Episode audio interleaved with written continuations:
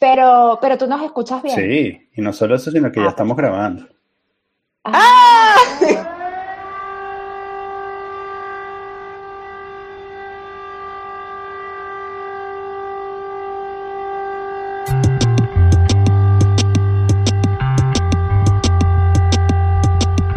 Teníamos como, como, Como 10 años y dos hijos menos. mm, exactamente. Exactamente. Sí, chama, este, eh, en otra vida, fue la última vez que nos vimos. Tú, creo que, creo que te devolviste, volviste. Yo me devolví y yo me devolví porque, me hacía, porque, porque me hacía falta mi chavismo. Claro. Este, y- Para que y te nutriera, ¿no? Claro, claro. Y tenía que, tenía que desbloquear algunos niveles de, de Avenger, ¿sabes? O sea, Sí. como para estar más preparada en la vida y ya después, bueno, Oye, yo quiero un whisky también. Bueno, ahí hay lambrú. Sí, no, pero no, no, tengo un brusco. El viva también. Me encanta el... este, eh, eh, sí, aquí se admiten Bebidas espirituosas. Coño, yo creo que, pero es verdad, quizás si Sí. yo me tomo una birra me relajo. Ya vengo, voy a buscarme una birra. Espérense. Hablen entre ustedes, amigos. Ah, Mira, este, O dos birras también. Después tú me tienes que enseñar todas estas cosas en algún momento. de este asunto del podcast. Sí, sí, sí. Sí, es que ustedes deberían tener un podcast, porque yo las vi, vi un pedacito. Mónica estaba viendo un, un- el live que hicieron ah, con Luis, Ajá.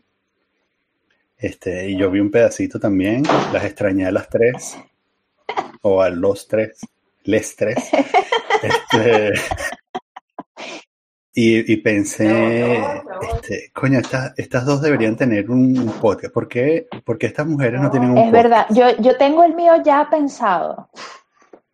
Mm, Este, pero, pero bueno, me falta, me falta tiempo.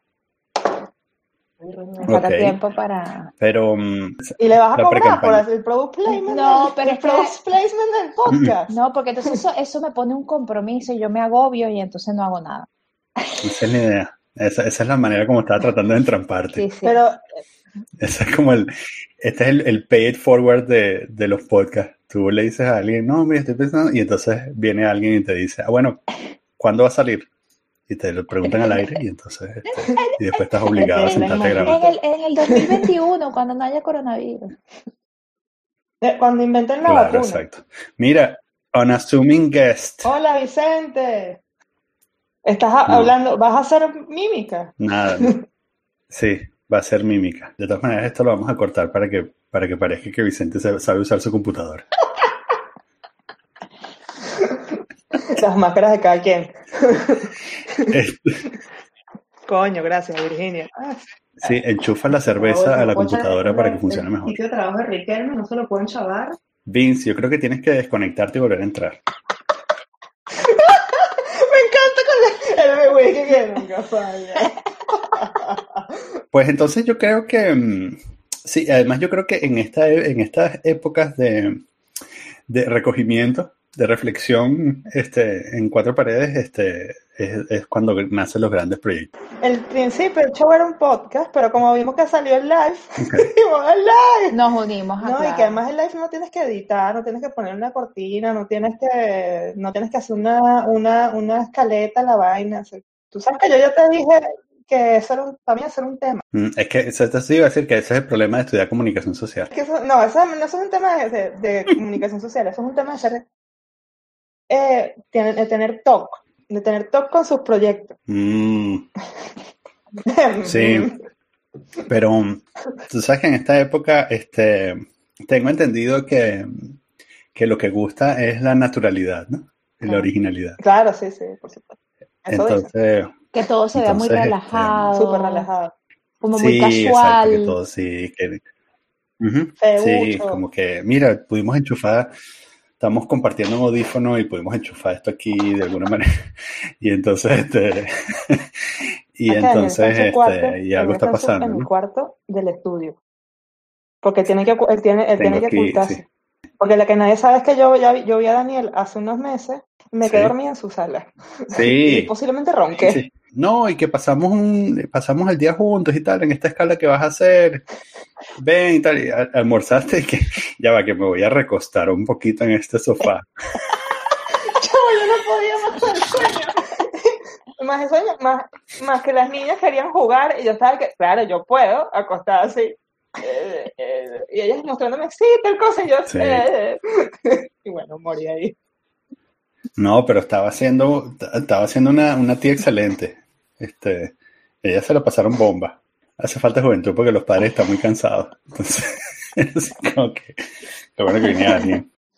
Las niñas que, sí, qué bien, viene alguien a esta casa, no son mis padres, coño. Viene alguien en menos de 40. Coño, gracias, gracias por eso. Gracias. Me sentí como de 20. Por fin alguien con energía. Gracias. ¿No viste? Este, miren, entonces, este, bueno, como, como decía, esto- estos live este, me han parecido muy buenos. Ajá. Este, Ajá, y al pinzo no. este Ahora sí. live y con... Ah, Vicente, ¿Me llegó escuchan? Vicente. Ahora sí me te escuchan. ¿Me ¿Te, escuchan? te oímos? Sí, perfecto, Claro. por fin. Este, mira, ¿de, de dónde salió esta idea de hacer los live? De lo que te decía Ari, que como, Queríamos como hacer- queremos hacer un podcast, pero eso implica mucho trabajo, pues Mm, mira, nos unimos a- al streaming. A la, a la moda del confinamiento que hace live. Live para Ujú. aquí, live para allá. Pero está muy bien porque son muy culturales. Bueno, no podían ser, no podrían ser de otra manera. También podríamos ser chaborras, chaborras culturales, ¿verdad? Es lo que intentamos ser. Mm, sí, Exacto, como Como ustedes. nosotros. ¿Y qué es lo que estás haciendo tú, Virginia? Yo, yo estoy trabajando en una Pero no te pongas serio. editorial de contenidos educativos. Ok. Ok. ok. Eh, y llevo Ah. el programa de matemáticas de primaria para España, Cataluña, País Vasco y Latinoamérica. Chama, qué seria. Eh, no tengo cerebro, pero Pero, ¿y sigues trabajando durante la cuarentena? sí, aquí estoy. Aquí estamos, en este espacio. ¿Y que te mandan, te mandan los libros? Me mandan los libros, sí. ¿Y los desinfectas? No porque todo es digital. ¿Qué te pasa? Una gente Ah, moderna. Una gente moderna. Antes trabajaba más digitalmente y aprendió cosas que me preguntaba a mí y todo, y las aprendió Sí, ya. sí, porque el pro- antes estaba en el programa de secundaria, que ese sí es completamente digital. No. Y bueno, en, en primaria estamos ahí todavía en pañalitos. Porque son más O chicos sea. O sea que, que lo hacían, ¿quieres decir que el de secundaria era digital en el sentido de que también el- la distribución es digital? Sí, Es que es una plataforma, es una plataforma. O sea, Mm. los estudiantes trabajan únicamente en digital. Mira, yo creo que nosotros vamos a sacar de aquí que ellos hagan una vaina. Sí, sí, pendiente. Este, ¿cómo llevan el, el- el trabajo eh, en confinamiento? Bien. ¿Sí? No, No, yo, yo no, no, yo no, yo no porque, porque, claro, cuando, cuando nos mudamos a esta casa no, no tenía la necesidad de tener un espacio de trabajo. Entonces el Mm. espacio de trabajo ahora es improvisado eh, con una silla de. Ikea de 10 euros este, que me tiene la espalda hecha nada. Mm. Eh, Debe ser como la mía. y entonces, bueno, eh, o sea, el trabajo en sí todo bien, Mm. pero, pero Mm. bueno, mm, no, no tengo las condiciones más óptimas para, no, ella no está diciendo la verdad. para trabajar. No, Ella no está diciendo la verdad. Ok, ok, ¿cuál es la Como verdad? más, Mira, el- como más. ella no está diciendo la verdad. El problema de todo esto no es su espacio de trabajo. Ella tiene un espacio de trabajo como yo tengo un espacio de trabajo. Mi espacio de trabajo es más grande porque yo sí trabajo en casa todos los días. Pre-confinamiento, post-confinamiento, confinamiento, no- lo que sea. Y Yo a ella le di una silla. Pero ella es tan larga que la jeva no, no entra en, en la, en la mesa. Son Mm. todos sus No problemas. me, no me caben las posaderas. Eso es lo que le pasa. Las Ok. posaderas. Pero si no, ella tiene la, la sala para ella toda completa y ya está. Esa no lo vi. Entonces dejé, dejé la silla de oficina que me prestó Exacto. Ari por, por la de 10 Ya le euros de gusta sufrir, eso es otra Mm. vaina. eso es otra- Bueno, para no desconectarse del pueblo, ¿no? Claro que sí. Estás con el pueblo que sufre y entonces entiende lo de las matemáticas que estás explicando para ser mejor persona y tal. Mira, Sí. yo y el proletariado, el, el proletariado y yo. ¿Y ¿No, ¿No les pasa que trabajan de más? Ella sí. Sí, yo estoy, Mm. Yo estoy haciendo un promedio de, de 11 a 13 horas diarias. Wow, Sí. es como cuando yo vivía en Barcelona. Será la ciudad. Es probable, es probable. Mm, mm. Sí, Pero siempre hay uno en el confinamiento ahora, ¿no? Que, que trabaja más que el otro en el sentido productivo. O sea, Daniel también está haciendo como 12 Mm. horas y mi esposa también. Y yo estoy escribiendo poemas y haciendo cuentos malos y haciendo música y, y me da buenísimo y que que es buenísimo que sigan. Y mi esposa y que no. La silla, este es como un taburete, o sea, ustedes dicen silla y que ella tiene un taburete y que estás, ah, me duele la espalda, el culo, y bueno, pero ¿qué vas a hacer? Le tiene que producir, ¿no? O sea, el fin. Sí, ayer, ayer que me mandaste una entrevista y que, ¡ah, maldito! No tengo tiempo para ver esta mierda, mira tu madre. Sí, claro que hay gente productiva y gente que no está nada productiva. Mm. Y entonces la gente que no está nada productiva tiene unos niveles de estrés tan grandes. Luis Pulgar podría hablar de Mm. eso, por cierto. Este, que porque necesita producir, pues tiene que producir igual que la otra gente que, está, que, no, está, que no está haciendo nada y está haciendo cosas. Pues entonces hay unos baches muy heavy en este de frustración, expectativa. Claro, yo también digo de Sí. 11 a 13 horas, pero, Sí. pero no es así. O sea, es decir, 11 a 13 horas que yo paso en esta silla. Pero yo empiezo a ser, pues. claro, pero yo empiezo a ser realmente productiva como después de las seis primeras horas. ¿Sabes? O sea, como que me cuesta un montón como concentrarme, eh, como que, no sé. No, no, no, no, no, o sea, abro archivos, lleno la agenda, programo cosas, hago calendarios, no sé qué, pero realmente no, no estoy haciendo lo que toca hacer, ¿sabes? Entonces, bueno, nada. Pero yo siento, yo siento que antes cuando éramos, entre comillas, productivos, que yo a la oficina y tal, había mucho perder de tiempo. O sea, yo llegaba como, y que llegas a las nueve, llegaba a las nueve y cinco, nueve y diez y no había nadie. Entonces encendí- enciendes la vaina, haces un café, claro, yo estoy en recursos humanos, entonces más como que hablar con la gente, pero antes de las 10 no O haces sea, nada. el. Y a las 12 paras, a las 12 paras porque tienes que ir a, a comer y tal. Entonces, eh, yo también como que, coño, ¿por qué la gente no? O sea, me hubiese quedado en mi casa, no estoy 40 minutos en el metro y hago esta vaina y a las 9 de la mañana estoy haciendo ejercicio, escribiendo poemas malos otra vez. Pues, o sea, ¿por qué estoy aquí? En esta, o haces reuniones, ¿no? Que entonces haces una reunión, entonces, ¿qué piensas tú? Pero ¿cuál es la reunión? Porque estamos aquí una hora reunidos en una vaina para definir como que tienes que hacer una tabla de Excel. Bueno, bueno, pero dice eso duras 5, 30 segundos, porque estamos aquí una, una hora de reunión. Pero hay que trabajar, hay que estar, ¿sabes? Si no, no te interesa la empresa. Esa- esas va, reuniones- o sea, en las que estás todo el tiempo pensando, esto pudo ser un mail. ¿No? O sea, Sí, esto pudo ser un totalmente, mail. sí, sí, sí, sí, sí. sí. Sí, sí, sí. O que estás pensando como que ya entendí hace, ¿sabes? hace cinco minutos porque sigues hablando. O sea, cállate, o sea, ya entendí todo lo que tienes que decir. Sí, hacer la tabla de Excel. Porque hace falta, no, sí, ya entendí, y no importa lo que opine yo, soy el empleado, tú me dices, haz una tabla de Excel, yo la hago, no me expliques por qué. Pero, Sí, ah, sí, la empresa, sí. bueno. Bueno, sí. yo, yo hoy tuve mundo, la ¿no? fiesta de aniversario de la empresa por Zoom. Eso fue un nivel. Yo lo- ella me invitó y todo. Ella me invitó o- Horrible. oculta, oculta la fiesta, pero pues. Hace 10 años, 10 años de, de la empresa por, por Zoom. Éramos Y lo hicieron por 122 Zoom personas. igual, qué loco. O sea, me voy a cancelarla. 122 personas. ¿Cuánto? por Zoom. ¿122? Como la mía, sí, más Sí, o menos sí. sí.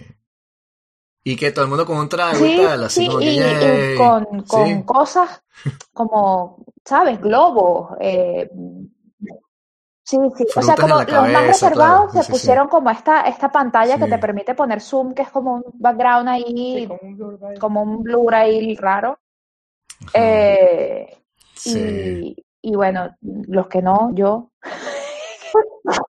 que, había que- era yo con una. Coca-Cola. Este, y, pero hubo gente que, de verdad, o sea, unas verdaderas propuestas para, para asistir, sí, sí, para asistir a los 10 años de la empresa. Estéticas. Y bueno, No, y unas canciones, unas canciones. Unas canciones. Unas canciones autóctonas. sí, sí, una gente de Ecuador. Ecuador. El himno de la empresa. Yo participé, vine a ver qué tal era la gente de Ecuador. Bueno, aquí hicieron una, una entrevista, hicieron una, una cosa de Zoom también con el jefe de la empresa que nos explicó que era lo que le iba a decir a Daniel, como que yo antes escribía los discursos de- de- del, del director de la empresa y eran buenísimos cuando los escribía yo. Pero entonces el tipo, no, pero escucha esto, el tipo empieza el discurso, ¿te parece una buena forma de empezar un discurso de motivación para toda la empresa, la cosa mal del coronavirus? Y el tipo dice, tengo buenas noticias, vamos en menos 98% y entonces no podemos bajar más. Y yo que no, no, o sea que no, ¿qué estás haciendo? Bueno, o sea, el tipo dijo eso y entonces claro, como era, el tipo citó la vaina. 98, no podemos bajar a 100. Exacto, O sea- sí, sería impensable. Yo estaba, yo estaba en el balcón y como la era una, una cosa de Zoom, y dije, bueno, en jodera, me puse lentes oscuros así, pero burda de tontos y tal, y estaba en el sol, y cuando el carajo dijo eso, o sea, pero sí dije como que, bueno, sí, no sé. Es, es muy extraño las, las reuniones por Zoom, así, sobre todo en el futuro de la empresa, y yo haciendo la vaina como que estamos todos, o sea, we're all fucked. Estamos todos fucked, fucked, fucked. Y el pan que no, menos 98% no es malo. Y yo que, we're fucked. We're so fucked. Eso es lo que yo entendí, como todo el mundo. Pero bueno, el CEO. Chamo. Este, me intriga saber este, quiénes componen el 2%, porque Vicente trabaja en una empresa de turismo. La gente que viaja en avión privado. Sí. Yo tenía esa pregunta, no la hice porque me dije también como que, ah, pero 98% a 100% es como cuando... Pero preferí no preguntar eso, no sé que... O sea, sí. No, la empresa está muerta, estamos, estamos fritos, o sea, necesitan buscar plata, es horrible. Pero bueno, es el nuevo mundo, es el nuevo, estamos todos, sí, yo estoy haciendo mi ingeniero vertical y cultivando zanahorias y Muy bien. así va a ser el futuro. muy ¿Cómo bien. va a ser el Sí, futuro? sí, sí. Pero ya va, Yo, ¿cómo va yo he pensado meterme a bachaquera, porque eso, como aquí no hay, Ujú. Exacto, sí, sí, sí, sí. abrir esa, esa, Bachaquera de viejito. Bacha... No, no, no, bachaquera de máscara, mascarillas y Sí, gel o de ese de las manos. o, Chamo, de o bola. algo, Sí, algo sí, que sí. no, no hayan descubierto que necesitan y que yo puedo tener. Pero los viejitos es el target, pues. Puede ser el target, sí. Puede ser el target. Sí, Coño.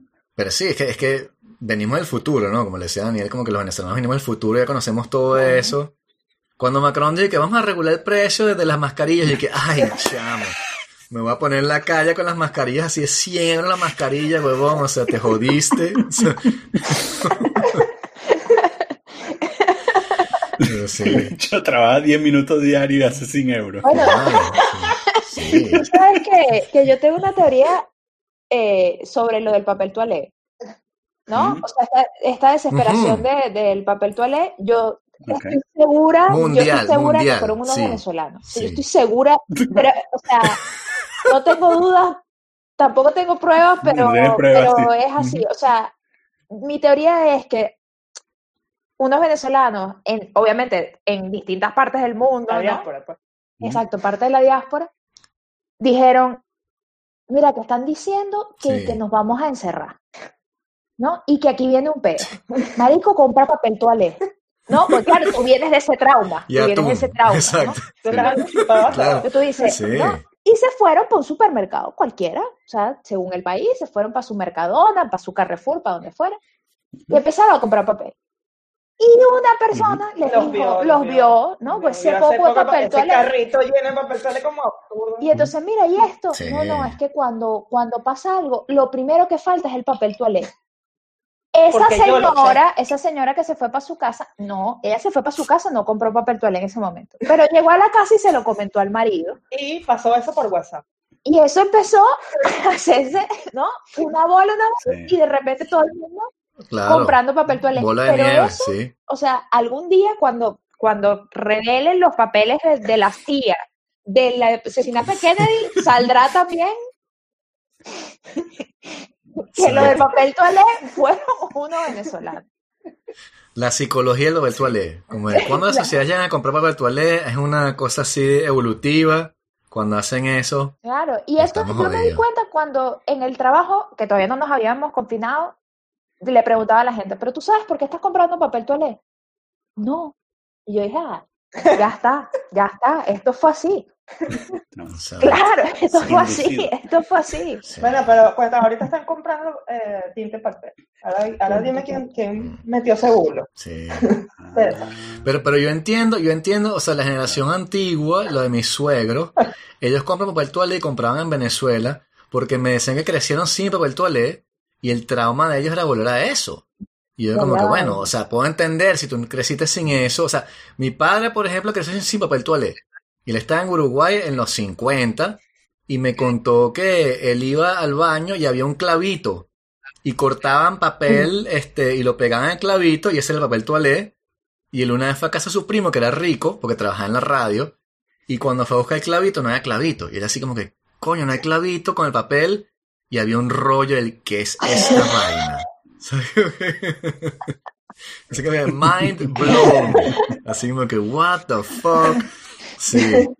Y la gente que no quiere volver a eso, así como que papel toalé, pero, o sea, sí, si tienes 60 años, pero una persona de nuestra edad, así como papel toalete, y que chamo, tienes, tienes mucha. Sí, entonces no te hace falta papel toalé, sí, marico. o sea, pero es que no es lo mismo. O sea, no, no. No, Si obviamente no, cuántos, pero... cuántos papeles toalé tenemos nosotros en la casa, Sí, todo se cae, todo se va a la mierda. Pues. sí, sí, papel toalé, sí, un poco, sí, un sí. poco. Tenemos una gran caja de Amazon en la puerta, es de puro papel toalé. Sí. Hay que hacer un Zombieland en el cual los carajos buscan papel toalé. Están como que criciados por el papel toalé, así Sí. como que tenemos Sí, balas, sí. sí, pero no hay papel toalé. Marico, ¿cómo vamos a hacer? Exactamente, bueno, pero eso es así, eso es así. Nosotros llevamos, llevamos ventaja, llevamos ventaja. Sí. Es que en Venezuela también es como que te dicen una vaina así como que hay un virus mundial y tú que "Ah, ¿y ahora qué? ¿Sabes? Como que. ¿cuál es, cuál es la próxima vaina? Golpe de estado, tú- ah, entonces ah, otra vez tenemos que comprar un papel toalé, bueno, sí, o sea, no sale que hiperinflación, que ser- dime algo que no conozca, o sea, por favor, hiperinflación, no jodas, chicos, eso, cobrando, eso es ¿sí? fácil. A mí fue cuando, cuando empecé a ver los huecos en el supermercado que yo dije, ay, chamo, esto, Exacto, sí, sí, sí, es- este, Sí, dicho, sí, sí. Este, este dicho no vuelve, esa, esa marca no vuelve. exacto.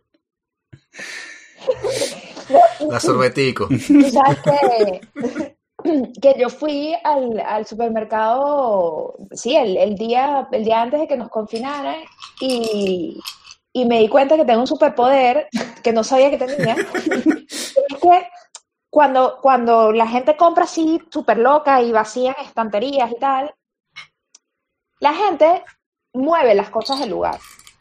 ¿No? Porque típico que Mm. dice, coño, me llevo cuatro paquetes de, de- de arroz y de repente dice, coño, no, cuatro no, ¿sabes? Y deja dos. Pero los deja dónde, donde están los jugos.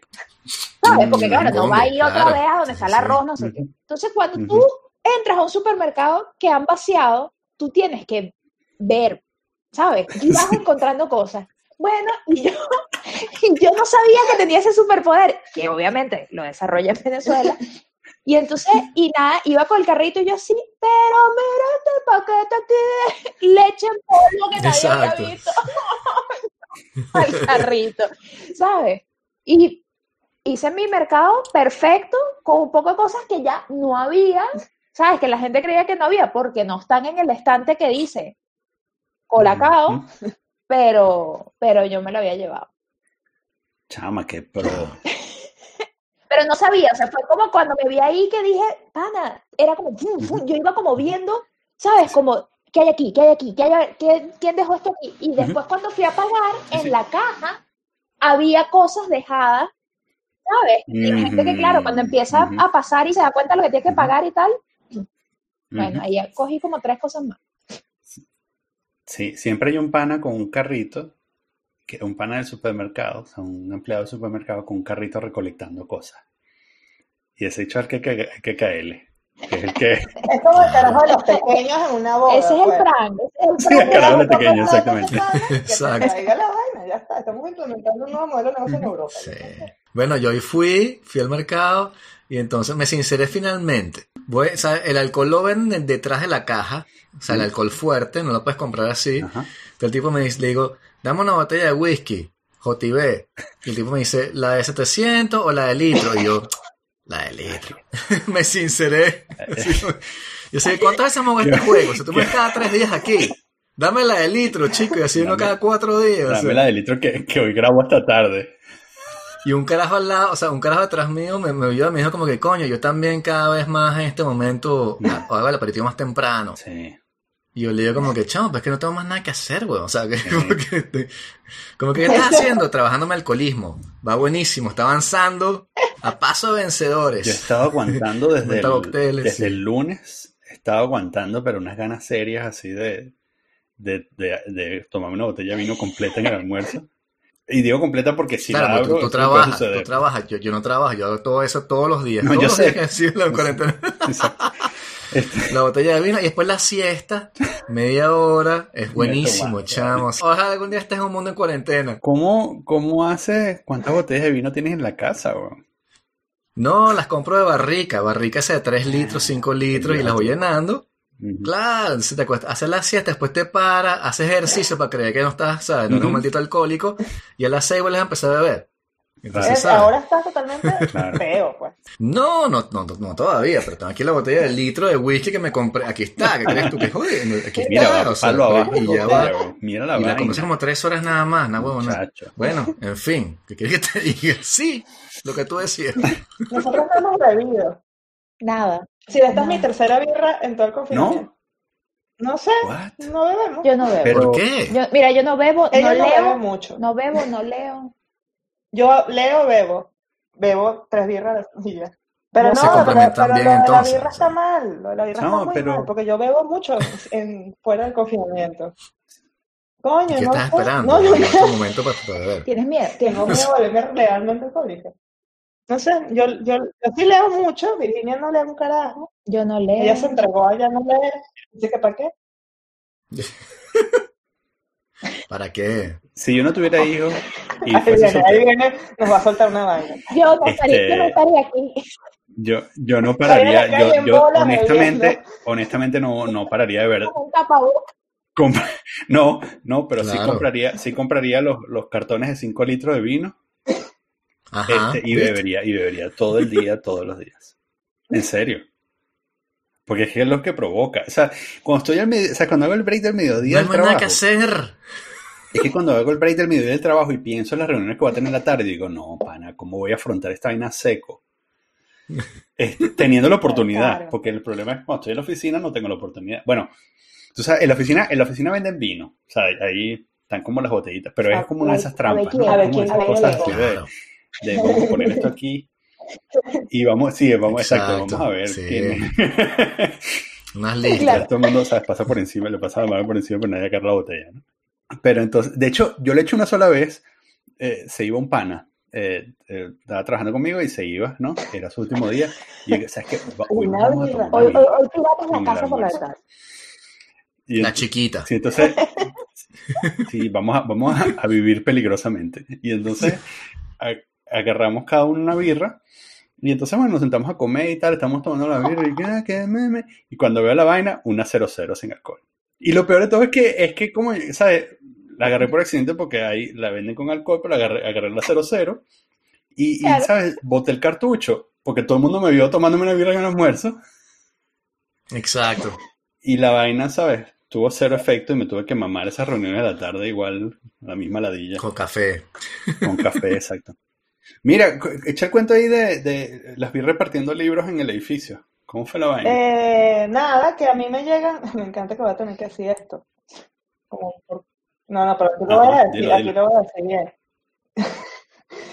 Eh, Ajá. Dilo, échale paja. Nadie escucha esto. Sí, sí, esto no. no- Eh, No es como que está en internet y libros, nada por el estilo. Normalmente todos los días, a cada hora, por el mismo canal, y lo recibe mi querido amigo, el señor que, el- ¿cómo se llama? El portero del edificio.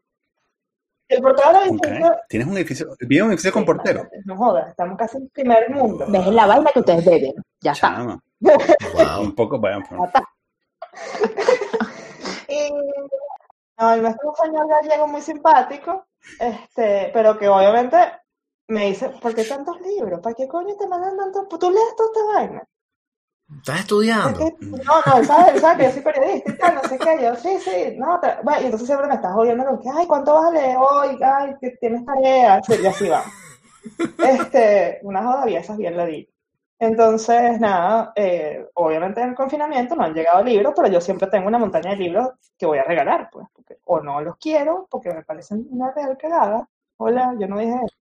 Eh, Mm, O porque ya los leí, pero no me interesa guardármelos, porque yo vivo en una casa prestada. pues. ujú. Eh, y bueno, nada, entonces el día de la primera semana fue, ya no me acuerdo cuándo fue, que dije, bueno, ya está, esto, hay, que, hay que entregar estos libros, estos libros iban a ser entregados a, al Libro Solidario en Barcelona, vamos a entregárselo a la gente aquí. Y Virginia dijo, ¡ay, qué bonita idea! ¡Ay, qué linda es! Y bueno, quedó como todo muy lindo, y nada, los bajé y se los devoraron, así, bajé tres tandas de libros y la gente se los comió. No, pero hubo, Papel toalé y bien. pero hubo, hubo cosas, hubo O lo mismo. como que nos dejaron notitas en la puerta, Ah, eh, otra chica escribió en la Ah, En, el- en bonito. el papelito, en el habíamos papelito que había dejado Ari como en un ladito así que gracias y tal. O sea, sí. Mm. También, también vino la presidenta de la escalera por otro tema. El mismo, el mismo día, el día siguiente, y yo dije, ya está, y Virginia me dijo, ve a buscar tu peo, ve a hablar con ella, esos son los libros. Y entonces ella dijo, y nada más fue Ari abrir la puerta y dijo, no vengo por lo de los libros, que yo con eso no tengo problema. Mm, Es la música.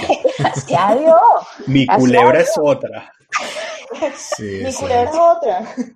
El agua que se está vaciando en el, en el Ve- patio interno. Pero, pero fue, yo sentí que ahí hubo una declaración de intenciones, ¿no? O sea, como, Sí, sé que Sí, son sí. ustedes, sí, sí, sí, sí, exacto. Exacto. ¿No? Sí, sí, sí. No me pidieron permiso. Estos libros una duda, comunistas. porque la primera aclaratoria de, de todo el tema de los libros fue el señor del frente de la casa. Así, literalmente, la puerta queda aquí. Muchas Mm. gracias, JP. No sé cómo se llama el señor, porque obviamente Ok. nadie sabe cómo se llama. Sí, Juan claro. Juan Pablo. Pablo. Ujú. Joan, Sí, sí. Joan, Joan, ¿qué? Joan, Joan, O, o, Yo- o Juan cap- Paul. Joan, Pablo. Joan qui- Paul- quizás Joan te estaban diciendo. Sí, sí, exacto. Este, Exactamente. Muchas gracias. Y yo así que, bueno, me Wow. el timbre también. Claro, sí, no, no, distanciamiento social. Bueno, Mira, pero ¿qué, qué haces tú con esos libros? Tú tienes que leer todos los libros y decir sobre los no, no, libros. no, no los tengo que leer todos. Llegan unos libros y yo a mí me interesa entrevisto gente o reseño. Si no, para la bolsa de libros para regalarle edificio. ¿Y, y cuán- cuánto, con un libro malo, un libro así que tú dices, o sea, que es burdo de malo y tal, ¿cuántas páginas tardas antes de decir esta vaina es horrible? No voy a decir Cristina te esta puede mierda"? decir eso. No, no, pero ese es mi criterio, ¿no? No esquive, no esquive. Dos páginas. El El Dos páginas, líneas, dos líneas, Do- Dos dos líneas y líneas, digo, wow, mira. yo no tengo tiempo para eso. Exacto, sí. el primer párrafo, y de hecho hay un libro que hay mucha gente me dice, no, pero es bueno. Pero nosotros leímos el primer No párrafo, vamos a decir cuál vamos a es. decir cuál es. Sí, de Eh, bola. Y, Ah. y yo dije, verga, si es verdad, si esta vaina es así, imagínate el resto del libro. Sí, Pero hay veces que yo le doy por lo menos 20 páginas. Ok. Y hay veces que hago entrevistas del Mm. libro que digo, esta es una mierda. Sí, que empieza como que cuando se despertó Gregorio Samsa era una cucaracha. Y que esta basura de mierda, no es una cucaracha, no, fuera de aquí, chico, no. No, no, no, no, pero nunca, nunca, nunca. no, a mí Sí. eh, Pero, pero hay criterios objetivos de verdad, o sea, yo lo digo porque yo creo en eso, o sea, de, de verdad hay libros, o sea, hay gente que no sabe escribir, escribe mal, Sí. y a veces tú le das mucho, mucho, mucha bola, quien, como quien dice, y puedes hacer 20 páginas, pero lees el primer párrafo y te dices, esta vaina va, o sea, como que esto no va a funcionar mucho, o sea, como que eh, es así, lamentablemente, ¿ah? Todo el mundo cree que puede escribir y todo el mundo tiene una cosa que decir, pero a veces lees la vaina y que, pa, no sé, no. Así soy yo y por eso yo no soy lector de, li- de- de libros así. pues. No, este, a mí, a mí una vez, me- yo creo que una de las grandes lecciones de vida me la dio un jefe que yo tuve que, que no quería, yo no quería reseñar, o sea, es decir, me habían dado un libro para Ay, reseñar. échale cuento bien, te puedo hablar de esa vaina. Nadie oye, Lo que yo no puedo nombrar es el nombre, el nombre del otro libro porque nadie oye esta vaina. No, no, no, cuando yo trabajaba en el papel literario, este, lo es que esto tiene un público internacional que no saben qué Mm. es eso. Este, me dieron un libro para reseñar y, y era una cosa espantosa, pero, pero espan- una cosa infame, infame, infame. De verdad, yo, o sea, tanto es así que de verdad no puedo recordar ni de quién era ni cómo se llamaba. Pero esto es en serio, no lo dijera, te lo juro que no me importaría, pero no recuerdo. Y entonces Y yo sufriendo con ese libro y voy y hablo con mi jefe, que bueno, todavía es el director de, de papel literario, este, Nelson Rivera, y me dijo, Virginia, ven acá, Ajá.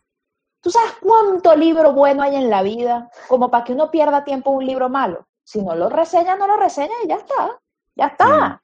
¿sabes? Y es verdad, o sea, es verdad. Uno tiene como esa cosa con lo, no todo el mundo, ¿eh? Pero, o sea, esa cosa con los libros, con las películas, con las series, Sí. de decir, no, no, no, pero déjame terminar, porque coño, a lo mejor en el camino, Ojo, ¿sabes? ella lo hace hasta el final y la serie es una con la serie, con la serie sí no puedo, pero eso es un. Sí. O sea, eso, eso, pero, pero no, Sí. si uno debería ser capaz, de verdad, de, de, de llegar a un punto, que sea, a lo mejor te pasa en el primer párrafo, en la página 20 o en la 140, Mm. de decir, no pierdo más tiempo en esto porque no merece mi Porque tiempo, mi un pero sobre todo porque además, al lado de ese libro Claro. malo o de esa película mala o de esa serie mala, tienes Sí, sí, claro. un billón de cosas Sí, que, claro. que- que- que te van a hacer tripear, que vas a gozar una bola, que te van a interesar, que te, que te van a aportar, como todo el mundo dice ahora, ¿no? Que si me aporta, no me aporta. Exacto. Pero, pero es que es verdad, o sea, ¿no? Sí. Mm, Pero es Obviamente, de loco porque la gente a veces no entiende, o sea, yo tenía, yo a veces eh, reseñaba libros que me gustaban a mí, o sea, novelas que me gustaban a mí para el nuevo Cojo Ilustrado. La sacábamos en línea y la cosa le iba bien. Y un momento agarró como un poquito de auge, había gente que leía el, el- sitio. Y llegó el papá de un pana, o sea, el padre de un amigo que estudiaba conmigo. Y yo Oh. publico un libro y tal, y yo quiero que tú hagas una reseña en el Cojo Ilustrado. Y dije, bueno, o sea, somos un periódico, ¿sabes? Alternativo, diferente, sí, dame tu libro. Y yo reseñaba eso, novelas, y el tipo me da la vaina y se llama como que 10 pasos para ser un gran gerente. Vaina, ¿sabes? Claro, Y así que, oh, como que es un manual técnico de, de inversiones, de, de business. Y, pero sabes que no tuve las bolas de decirle que no, y ahí hice la reseña del libro del tipo. Porque eso es lo que pasa. Y Y de, publiqué. y de repente en la revista Sí. aparecía un libro sobre consejos. sí, exacto, sí, una revista literaria, parece como que 10 consejos para invertir tu plata. Y, pero, pero al tipo le gustó burda, él estaba súper contento, su hijo también, la pasó bien y, y bueno, o sea, dentro de todo es como que, bueno, pero ¿qué, qué de malo hubo en eso de que Mira, eso se llama, yo pusiera en la sección de literatura un libro de venta? eso, eso es la sororidad del libro. Claro, claro.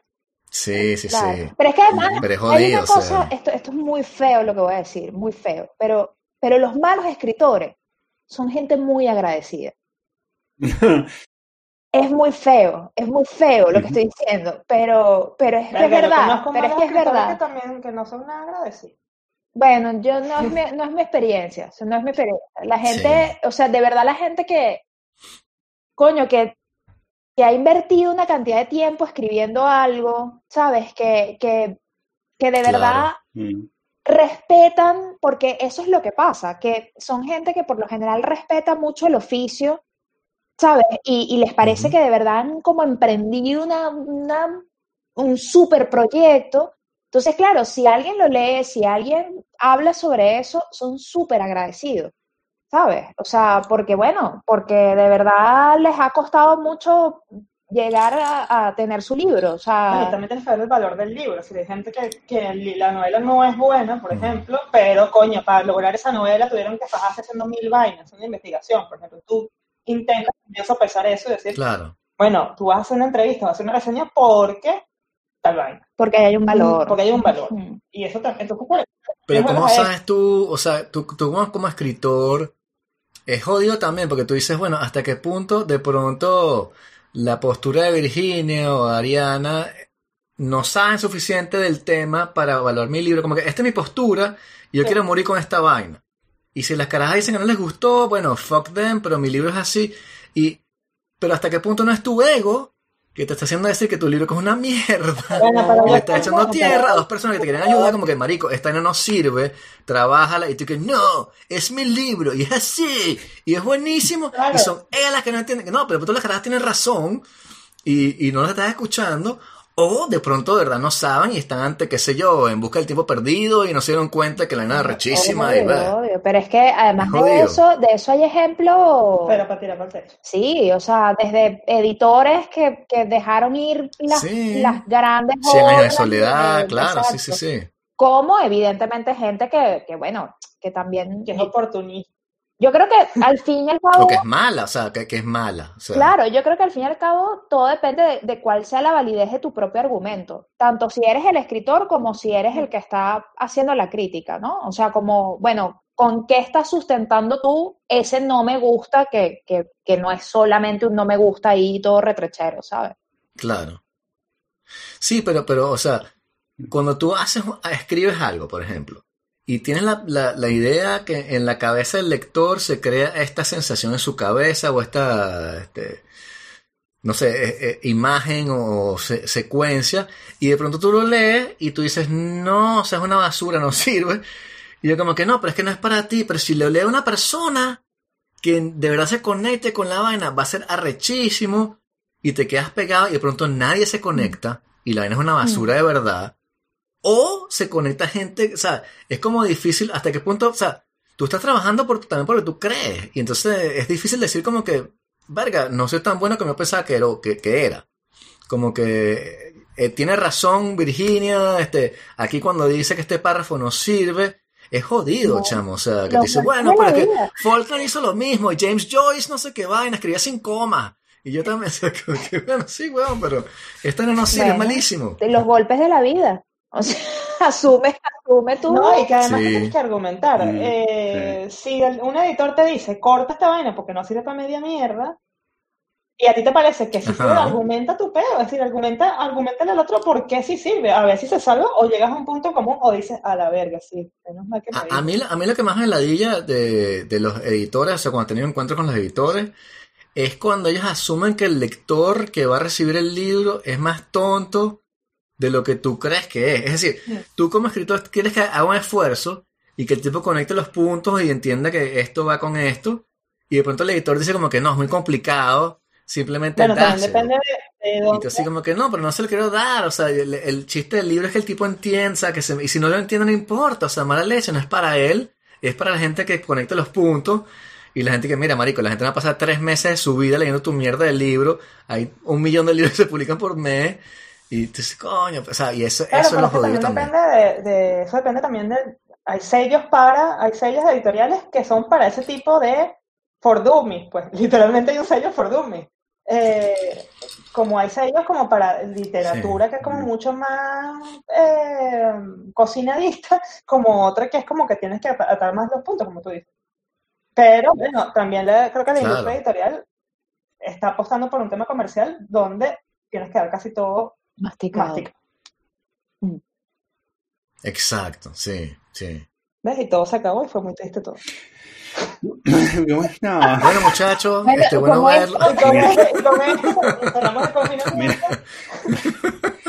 Este, mm, eh, yo tengo la impresión de que esta, mm, de que durante este periodo de tiempo están pasando algún, eh, están pasando una serie de cosas eh, que van a, mm, la gente está distribuyendo, ¿sabes? Está distribuyendo más libros de manera digital y eso de alguna manera va a afectar el mercado editorial en físico.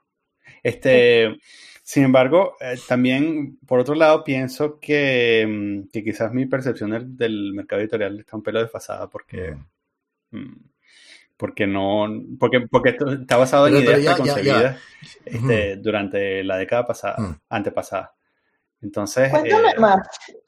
Sí, bueno, o sea, mi- o sea, como que mi idea de mercado editorial está todavía estancada en, en esa, en ese periodo en que, en el que las editoriales estaban como, bueno, no sé, esta cosa, este mundo digital, no nos vamos a meter tanto, este, y estas cosas de los libros, ¿sabes? Están, están como, como ese, ese periodo inicial en el que, en el que el mundo digital todavía no, no era lo que es hoy y había mucha gente, o sea, con mucho miedo sobre la piratería y tal. Pero lo que sucede ahora, por supuesto, es que... Y entonces yo, yo, yo sigo pensando como que las, las editoriales son eh, esa sombra, ¿no? Con la- con- contra la que peleo de alguna manera. Pero, mm, pero, lo que, pero, me, pero por otro lado, estoy consciente de que quizás la realidad sea que, que bueno, que muchas editoriales exitosas eh, eh, mm, piensan en, el, en, la publicación digital primero y que, mm, y que están más bien deseosas de que la gente abandone ese mundo físico que es tan difícil de distribuir, por ejemplo, y, y, pasarse una vez a lo digital. Mira, Virginia te va a explicar esto en... Esta, esta conversación ya la tuvimos la semana antepasada porque yo escribí un artículo sobre la literatura digital. Ella te va a responder por qué el libro físico no va a dejar de... Bueno, ok, sí, bien. eh, ok. Eh, adelante estudio. No, eh, ¿Cuándo, es que sale tu podcast? Eh, o tu libro digital, digo, físico, en fin. Depende Mira, de lo que digas. Eh, te, pierdo, te pierdo, te pierdo. Eh, no, yo, yo creo que, mm, o sea, ciertamente esa, esa idea que había hace un tiempo de, de ese miedo y, ¿no? y esa reticencia por lo digital, ciertamente se ha ido mm. perdiendo porque el mercado digital ha ido ganando espacio. Eh, y, y, bueno, también la tecnología le ha podido demostrar al mundo del libro, o sea, hay que pensar que la industria del libro es una industria que, que, se lo guisaba y se lo comía todo ella misma, mm. ¿no? O sea, marcaba sus propias pautas, eh, generaba sus, sus propias cadenas y, y, lo hizo así desde Gutenberg para acá. Claro, cuando llega lo digital es como ya va, ¿cómo, que, cómo es esto de que otra industria que no soy yo misma... Se va a comer una parte del pastel. Mm, no solamente que se va a comer una parte del pastel, sino que me va a decir a mí cómo tengo que hacer las cosas, mm. ¿no? Mm. Este, entonces, bueno, eso sumado obviamente a todo el tema que tú comentabas, Daniel, de la piratería y todo esto, bueno, también la industria tecnológica ha podido blindarse cada vez más y demostrar, bueno, mira, este producto digital lo puedes hacer así, no tienes que tener tanto miedo, etc. Y eso ha sido muy lento. Yo creo, en mi súper, súper opinión personal, que las editoriales que se pueden permitir un catálogo en digital, eh, las que lo hacen de manera más inteligente es la que, las que combinan ambos formatos. Pero claro, eso no lo pueden hacer ni de cerca todas las editoriales eh, y mucho menos las pequeñas. O sea, las pequeñas, mm, tener un libro en ambos formatos es, Pero porque, un demasiado porque hay todavía como una especie de competencia entre los dos formatos. Es lo que nunca he entendido este debate, como que el libro físico es el libro físico, el libro digital es el libro digital. Yo tengo libros en físico que, que me encantan y que no los, no los cambiaría por un libro digital. Y tengo libros que he comprado en digital que me hubiese gustado comprar en físico y que no pude porque está en un aeropuerto y lo estaba bajando. Y este, y, y sí, y no tienen los mapas y de verdad que, que no funciona. Entonces siento como es como, es como comparar el, el, cine con la televisión. Como que tú dices, bueno, pero una serie en televisión no es igual que El Padrino. Y tú dices, sí, pero porque estás comparando como que una sinfonía con una rave party. Entonces, ¿por qué las editoriales no pueden hacer lo, lo mismo? O sea, ¿por qué cuesta tanto sacar plata al libro digital que no tiene soporte físico? Y decir como que, bueno, este es el libro de Daniel Pradilla, pero vale nada más 3 euros, y no es el de Welbeck que vale 25, y la gente prefiere comprar el de Welbeck que es malo, en vez de apostar por un poeta que es malo, pero que... Claro, claro, lo que pasa es que ahí entran un montón de cosas eh, a considerar. Por ejemplo... Eh, Además no sabemos cómo es en Francia, por cierto. Sí, yo... ¿Cómo es el, cómo es el mercado? O cómo es el mercado anglosajón pero, pero al menos en, Hispanoamérica, eh, por ejemplo, el, porcentaje de, ganancia del libro digital es menor, ¿ok? Porque además hay que pensar que eh, hasta hace nada el libro digital en muchos países pagaba un impuesto no de cultura. Mm, okay. O sea, no, mm. no estaba considerado como un, bien de lujo. Más Suntuario, sí. Exacto. Entonces, bueno, ahí entran un montón de cosas este, que, por ejemplo, eh, para que tú tengas un libro que realmente sea digital y no un PDF en un reader, tú tienes que hacer una producción distinta a la que haces por papel. Entonces eso es un Mm. costo que tú tienes que sumar, digamos, al- a, lo que a tu a tu a tu budget que vayas a hacer de, de- de ese libro, ¿no? Eh, entonces, claro, todas esas cosas son como muchos elementos que entran en la cabeza de, Mm. digamos, de quien tiene que tomar las decisiones comerciales de una editorial, que claro, no sé, a Penguin Random House, Mm. mm, pues es un pellizquito de nada. Eh, a la editorial de, no sé, de Vilafranca del Penedés, pues le, le- le costará un poco más tomar esa decisión, ¿no? Claro. Pero, pero, pero tú no crees, tú no crees que este el hecho de estar pensando que tienes que revivir la lectura de libros físicos es un error y que el futuro está en pensar en nuevas formas, en nuevos Eso es que soportes creo. y que. Random House, o sea, es que y. Penguin, Claro, todo esto pero es- son- están muriendo y vamos a ese futuro y pensando como que vamos a ver cómo hacemos para que esta gente se ganando, ganando plata. No, vamos al futuro y hacer Claro, otra cosa. pero eso, es pero eso, hacer eso, es decir, mm, en todo caso, pasaría, creo yo, por la decisión de dejo de hacer lo que estoy haciendo e invierto mi esfuerzo y mi dinero en esto otro, Claro. ¿no? Entonces, claro, eh, asumir eso comercialmente no siempre es posible. Y eso es lo que siempre te, te van a firmar las editoriales, que ellos no hacer otro formato que no sea un ebook, que un ebook al final es pasar las hojas dentro de una plataforma digital, eh, les sale muy caro. Claro. Porque haciendo. Pero, pero no, es, no es como vender discos, no, es- no es como vender CD. ¿Quién vende CD? O sea, yo no tengo tocar, to- o sea, no puedo tocar CD. Se me deja un CD y no lo puedo poner. en mi Claro, casa, claro. No hay para poner CD. Sí, y venden sí, claro. se venden. Este, como se venden vinilos, o sea, pero la cosa es que Sí. ahí es donde creo yo que, que entra lo otro, que es que el prestigio que durante siglos ha tenido el objeto libro es muy difícil de destronar.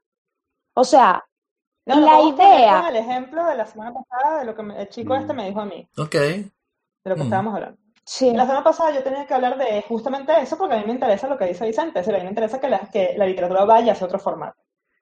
Y yo entrevisté a un chico que Ujú. hace en Twitter juegos literarios. Y se faja, sí, realmente me parece una cosa que dices, en Twitter me parece una cosa brutal, pues como, como, como fenómeno literario en Twitter. Y cuando yo lo entrevisto, él me dice, pero yo veo esto en un libro. Y yo decía, ¿es en serio? ¿Tú me vas a decir? Pues sí. ¿Y por qué? Cuando lo hablé con esta, ella me dijo, eso, de, del el prestigio, o sea, la, la frase de, de planta, planta un árbol, escribe un libro y tengo un hijo, es, es una cosa que, que, Mm. que, que lo decimos muy fácilmente, pero tiene su Una razón de ser. O sea, Mm. eso mismo que estábamos hablando antes de, yo invertí un montón de tiempo en esto y ahora está materializado en este libro y esto Mm. es, ¿no? Es lo más importante que yo he hecho en mi vida. Claro.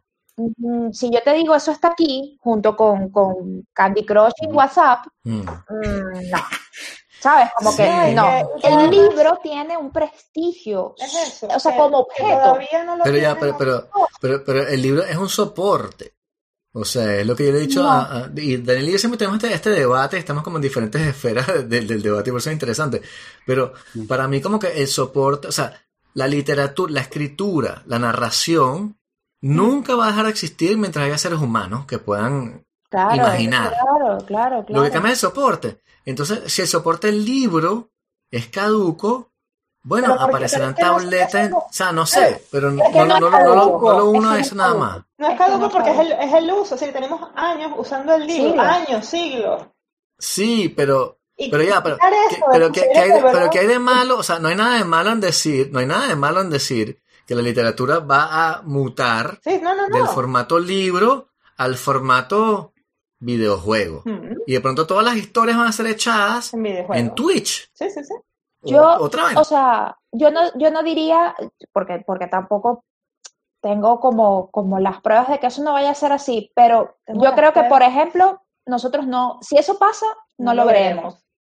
O sea, es decir, sí, sí, o sea, de verdad, es, Ok. el, era lo que, es, es que estás hablando de, de eso, de un, de un tema de prestigio. O sea, la, la biblioteca de una casa sigue siendo en ciertas, en ciertos eh, estratos sociales, que son los estratos Sí, sociales sí. que consumen los libros, sigue siendo Mm. un, un- un tema de prestigio. O sea, tú llegas a una casa y ves una biblioteca grande y eso ya te da como una imagen, ¿no? Y mira, puede ser que sean huecos, ¿sabes? Vas- eh, puras- sí, puras- Pero justamente, pero, pero ya va, pero ya va, para, para, para extender tu idea, yo pienso que en el futuro eso va a seguir existiendo, pero las bibliotecas van a ser esculturas que la gente va a decir, mi abuela leía cosas de estas esculturas que yo no puedo leer porque yo nada más veo videojuegos, pero esto en su época tenía una importancia que- arrechísima.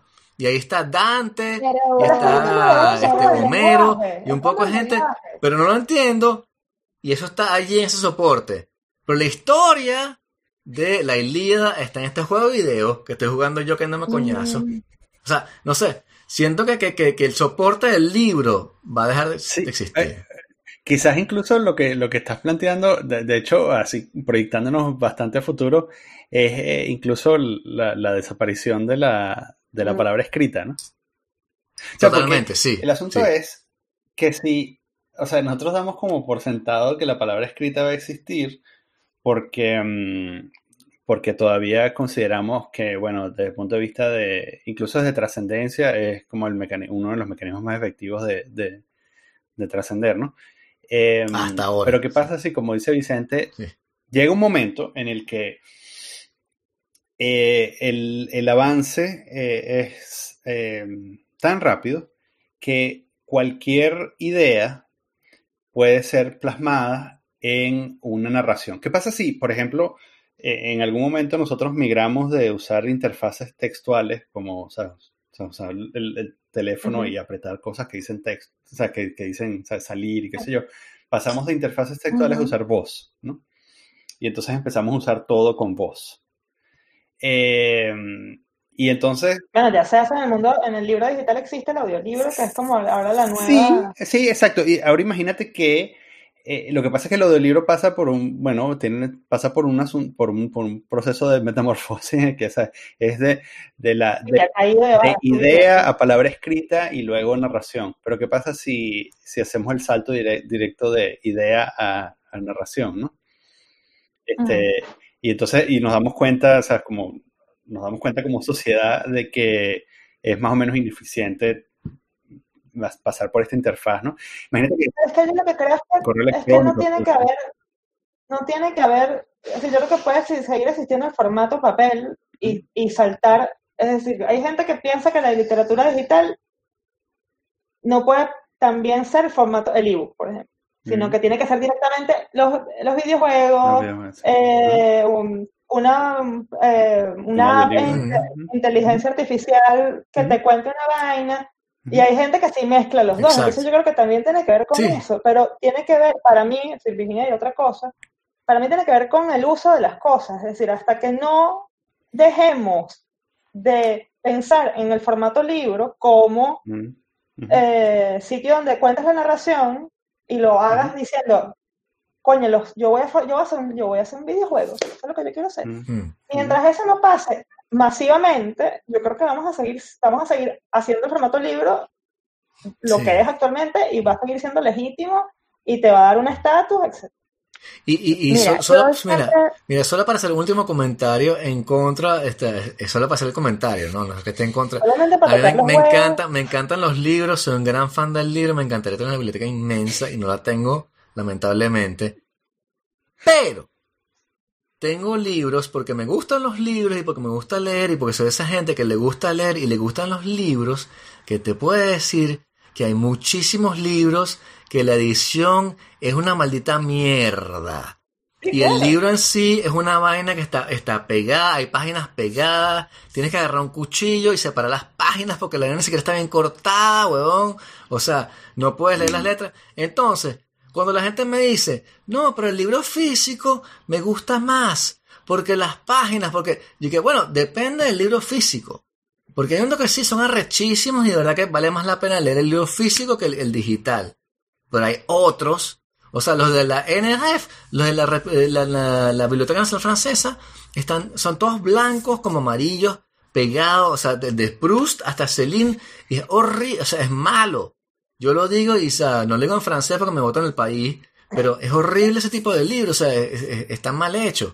Entonces, así como que el soporte físico es mejor que el digital, de facto, no, depende, depende, depende. A veces es muchísimo mejor. Hay libros físicos que son arrechísimos, o sea, mis Dostoyevsky los quieren físico, no los quieren digital.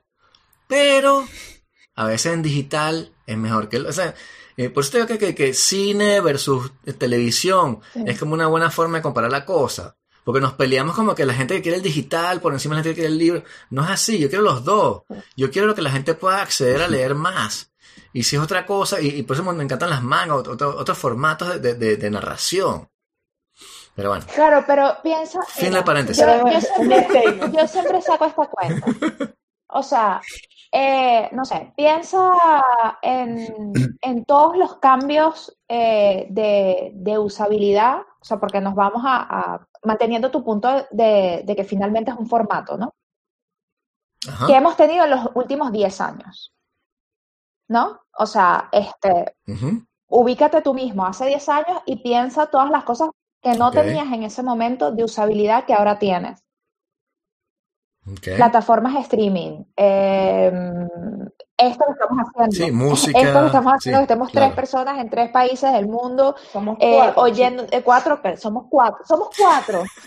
Este, es que vi lo- lo- eh, que yo me haya ido hoy a una fiesta de 122 personas por, por, una, por una conexión. O sea, montones de cosas y estoy segura que hay otras hasta más importantes que, eh, que en los últimos 10 años han cambiado nuestra usabilidad de, de montones de dinámicas que creíamos súper establecidas, ¿no?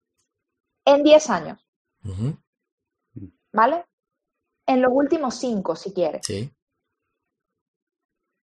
El libro digital tiene 40 años intentando hacerse de un lugar.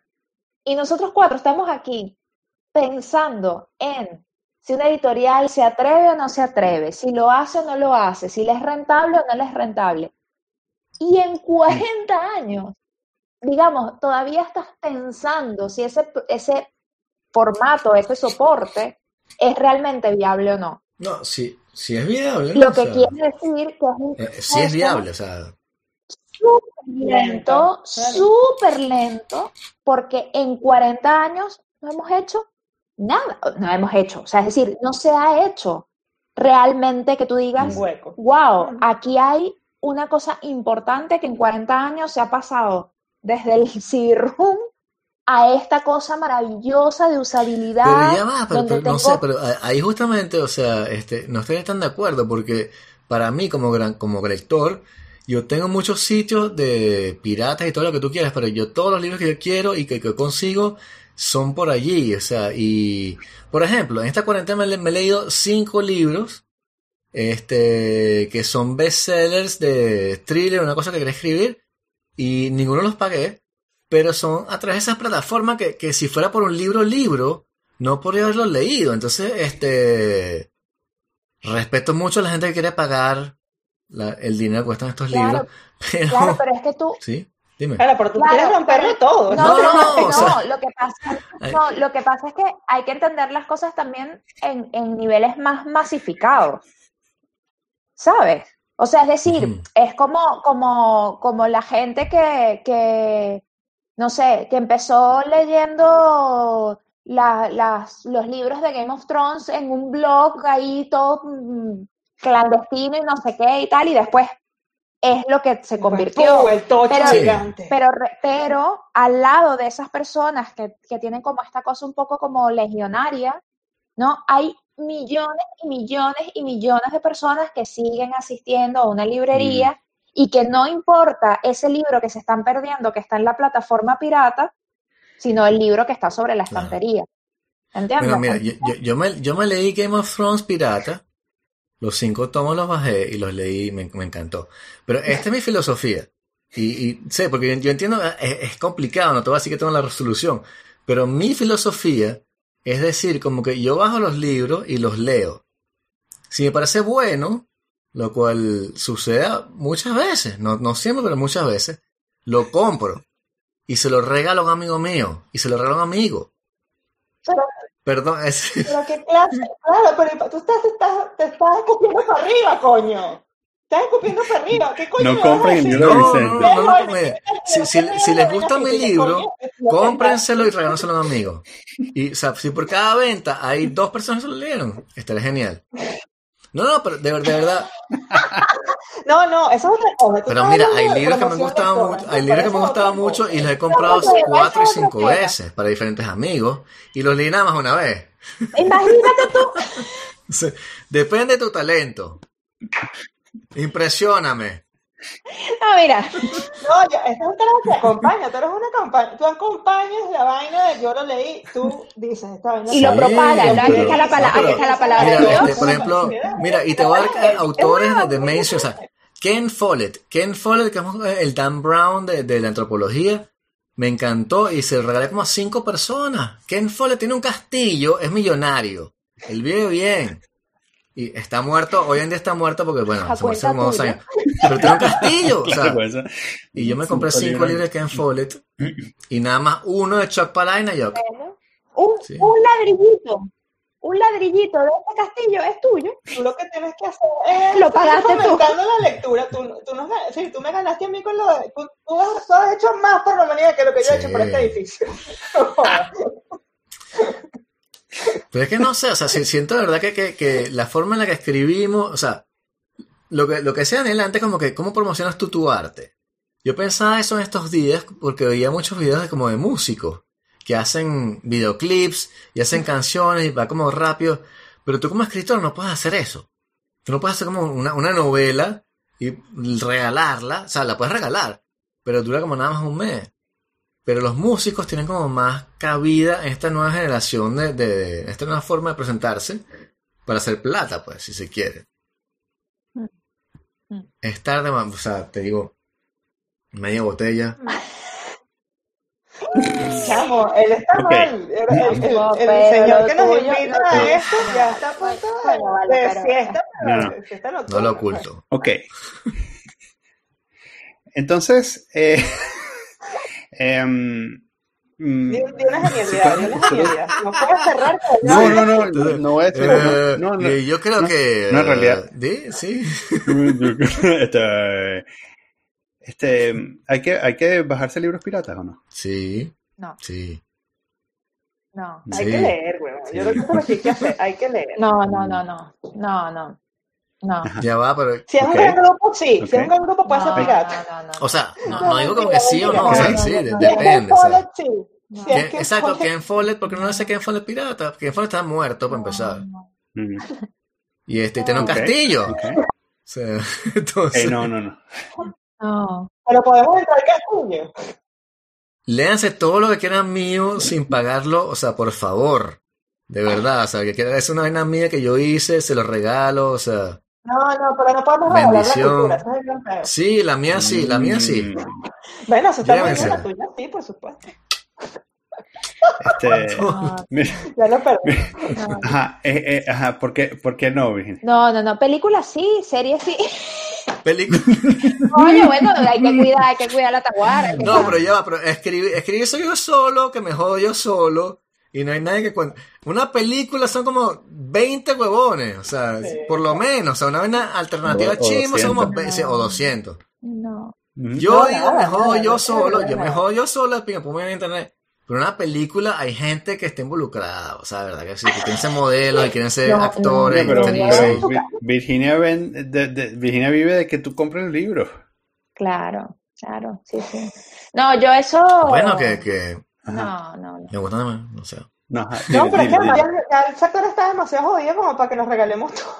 Mm, Sí, yo creo que es eso. Mira, y, y, y, y, y vi que vi que respetaron el blackout de el blackout cultural durante Bueno, el fin de no, semana. pero igual tenemos unas ciertas, tenemos ciertos, ciertos, ciertos problemas con eso, pero bueno, hay mucha gente que la está pasando mal, pues. literalmente. Mm, y bueno, también era como formas de, de decir, bueno, vamos a, vamos a empatizar con esta gente, pero no estábamos nada de acuerdo con lo que hicieron. ¿Cuál es la lógica de, de no de hacer un blackout cultural? En, medio de una pandemia, ninguna. Yo todavía, yo todavía No sí, yo todavía no, no, porque yo le decía a Ari, yo le digo, mira, a menos que sea que todos los actores, porque esto además, digamos lo que creaba era el lo- gremio de los actores. Exacto, actores y músicos era como los que llevaban la voz cantante de esto, ¿no? Entonces yo decía, bueno, a menos que todos los actores estén en los balcones de su casa recitando la casa de Bernarda Alba y yo no me haya enterado y lo que van a hacer ese día es recogerse para adentro y decir, mira, yo no, hoy, no- hoy, Hoy no, hoy Shakespeare no, ¿sabes? Pero si tú eres un actor y tú estás en tu casa y tú estás confinado y tú no tienes trabajo como millones de personas, este, pues no entiendo lo de el blackout en redes, ¿sabes?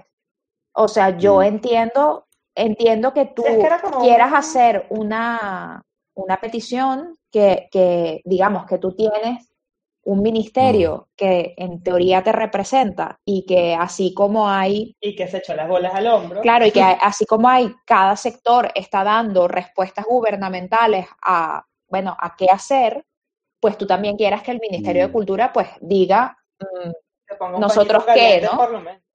pero yo creo que más bien, si quieres exigir algo, habla y usa las redes para demandar eso que quieres. No te calles, ¿sabes? Porque, porque al fin y al cabo el, el live que tú estás haciendo lo estás haciendo porque quieres. Y No, y, que, y que al final, Ah. al final se terminó, se terminó levantando la huelga porque el gremio de actores, que es el gremio que realmente es poderoso en Madrid, porque bueno, obviamente están los grandes actores que ganan pasta, eh, le- y, lo, y según lo que me dijeron es que es un tema político como coño, los, los políticos sí realmente le tienen miedo a la figura de- de la- Mm. de la- del actor por, lo, por la visibilidad Ujú. que tiene, que bueno, al final lo hayan levantado y el resto de la gente se quedó en desnuda y que, ay, entonces, esto sirve para algo, no, Mm. ay, qué vaina. Sí. Entonces, Sí, o sea, realmente nosotros, pero bueno, hay mucha gente, sí, am- amigos, amigos muy cercanos que obviamente no tienen ni con qué pagar el alquiler, ni con qué va a comprar pan, así, así, así de fácil, porque, porque están en el sector de la eso. cultura, sí. Sí, sí. Eh, Realmente sí, nosotros, Mm. nosotros cancelamos fue por eso, fue como un poco de, bueno, empatía con que estuviese pasando eso, eh, Mm. y, pero no, no a favor, digamos. Por eso también fue como que hicimos, no pusimos lo de la huelga. Exacto, dijimos que, que habíamos cancelado por, por mal tiempo precisamente por, Ujú. por eso. ¿De qué sirve tener un sector cultural fuerte con apoyo del Estado si no aguanta una gripe? No, por, por eso es que, es que yo creo que el gran problema es que el Estado tiene que, el, el sector tiene que reestructurar a sus políticas, eh, porque por ejemplo, el, ningún- el, el- el sindicato de músicos es casi que inventado ayer, Mm. en el sector cine creo que el sindicato también es paupérrimo, paupérrimo Mm. sería la palabra, Probablemente.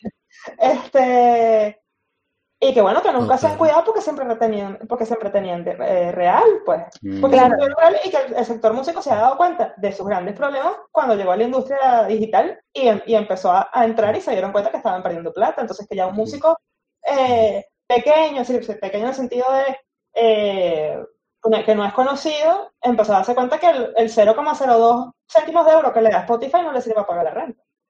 Entonces tiene que hacer bolos, así como los hacen los Rolling Stones también. Pero eh, yo creo que en parte esto viene, lo de las redes sociales, me da la impresión, aunque yo no quise indagar mucho en el tema, por eso, porque detestamos lo digital, porque nos ha robado el parque. Mm. Pero es cierto, Mm. es cierto, lo digital se ha robado el parque, hay que ver cómo transas o, o qué formas haces para seguir vendiendo tu, tu valor. pues. Yo también creo que hay sectores o, o formatos artísticos que tienen más oportunidades de reinventarse que otros, ¿no? O sea, que, que no digo que no haya espacios o que no se pueda pensar, pero, pero bueno, un teatro pequeño, una librería independiente, tiene menos posibilidades, no, no estoy diciendo que no las tenga, pero tiene muchas menos posibilidades de reinventarse en un nuevo, digamos, un nuevo escenario más, más virtual que, que quizás un, un músico o, ¿no? O, o el mismo actor, o sea, ¿no? Yo creo que puede, sí puede O sea, piensa, tú qué teletrabajo hace. deja- sí, Perdón.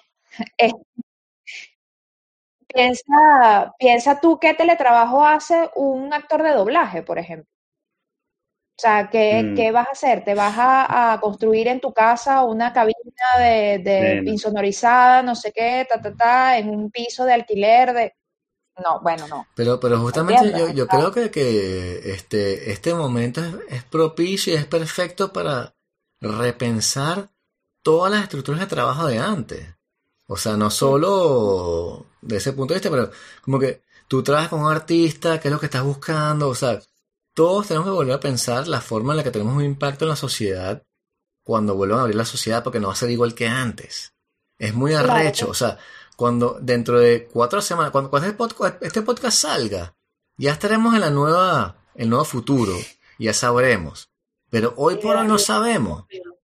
Y imagínate que verdad puedas, o sea, imaginar cómo podría ser Sí. el futuro. Sí, En el cual, sí, no lo sé, que pasa es la gente le que gusta la al actor música de y el doblaje le arte. llega, le llega el alquiler y, y puede estar pensando mucho, Sí. pero, pero bueno, No, que que... son las formas también de, de que Ujú. no estamos, no tenemos infraestructura para esto. Es decir, eh, eh, ahorita que nos vamos a dar cuenta de estas vainas, el actor de doblaje es el que carajo que le tiene que hacer a HBO el doblaje y por eso HBO ha retrasado un montón de series.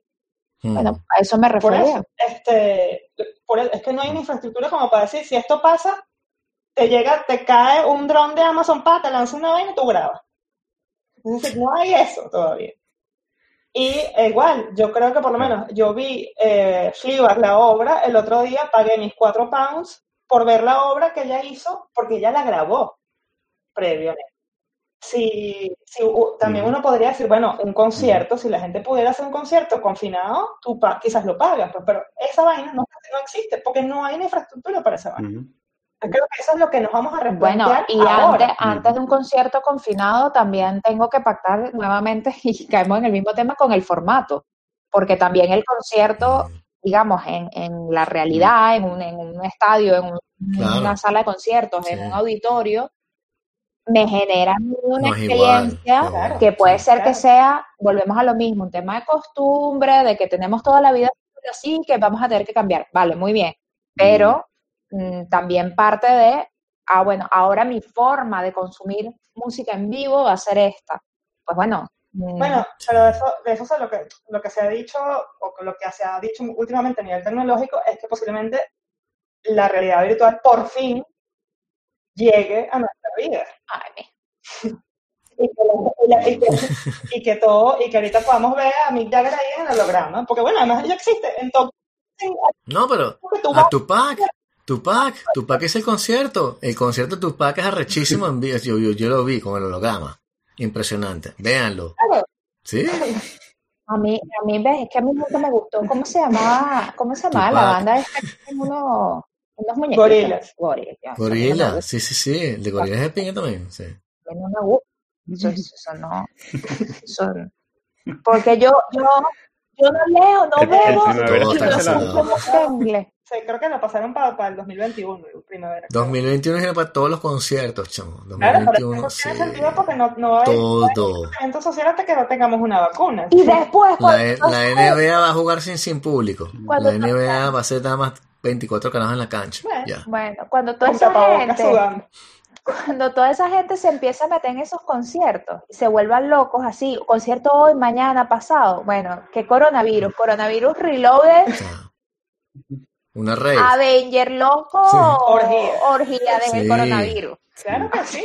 La rave coronavirus va a ser rechísima con sí, es verdad que la primera rave después del coronavirus va a ser la rave del siglo, bueno. O sea, Sí. eso va a ser un contagio Puedes besarte, puedo besarte. No moriremos de sobredosis, moriremos de coronavirus. de coronavirus Exacto. COVID 2023, agarra que te mato. O COVID sea, en ácido.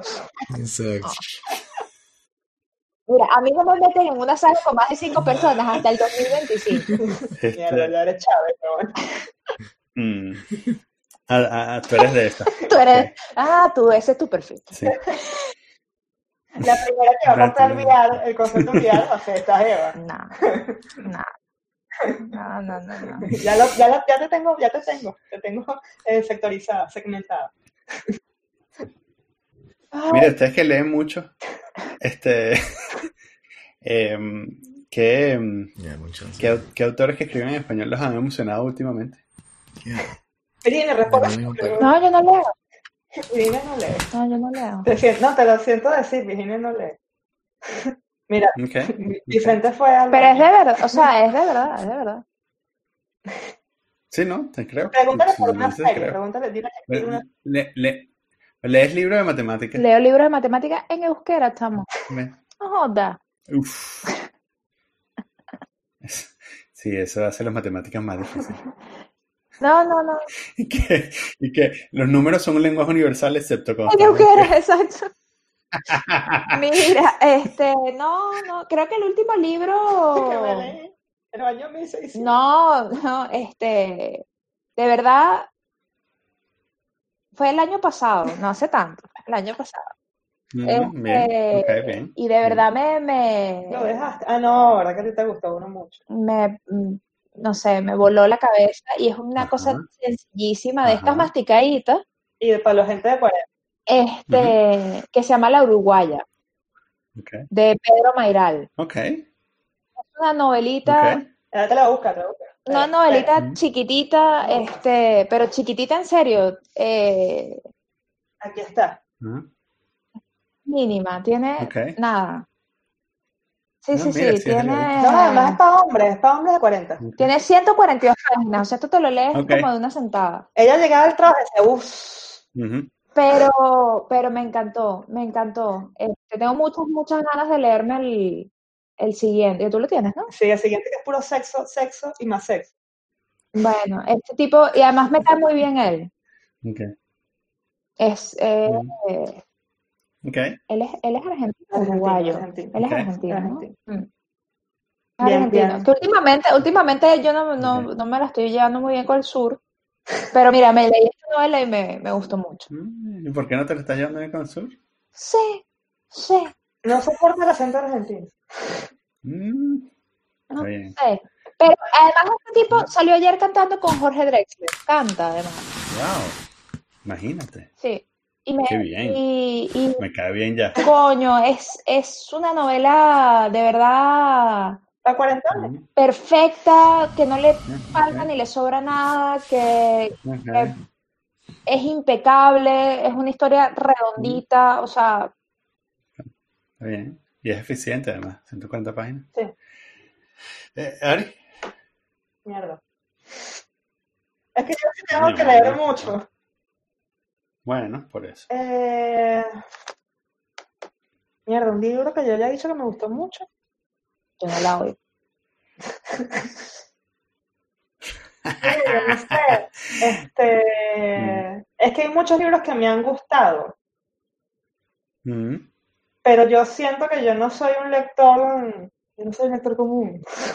No, sino que, no sé, a veces que a mí me gustan y la vaina es mala, pues.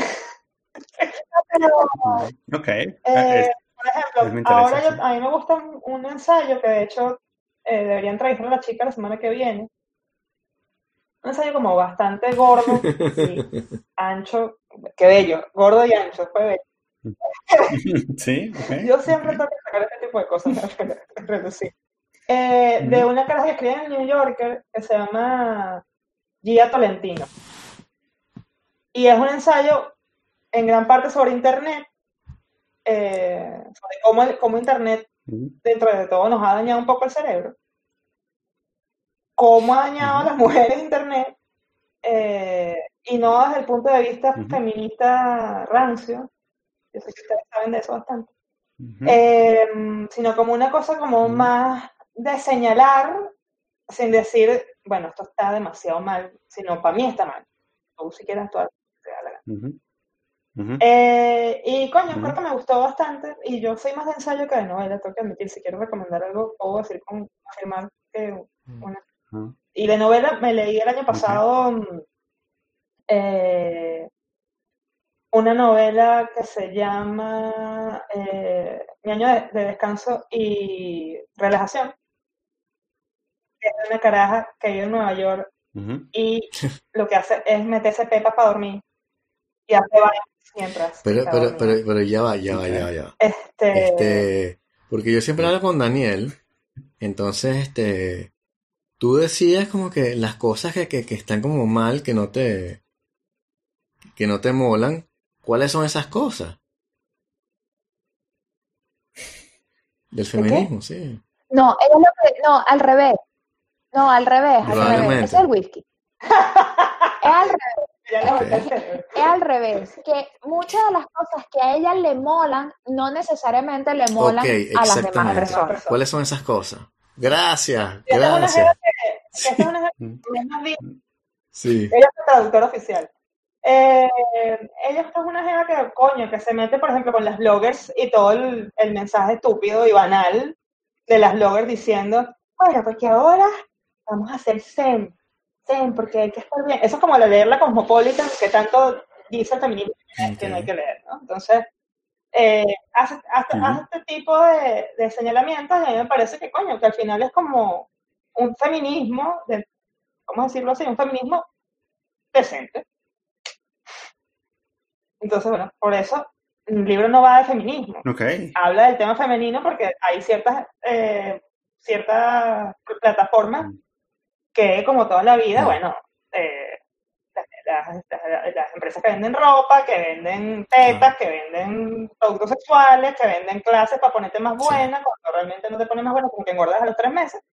¿Y, Ella como Mm. que señala, y cuáles fueron las, las diferencias que, que obviamente viste entre Venezuela y España en torno al tema feminista y la mujer? Vicente se puso intenso. Coño, vale. Sí, es el y media de la noche, Es chamo, que ¿qué esa- Van nada más hora y media.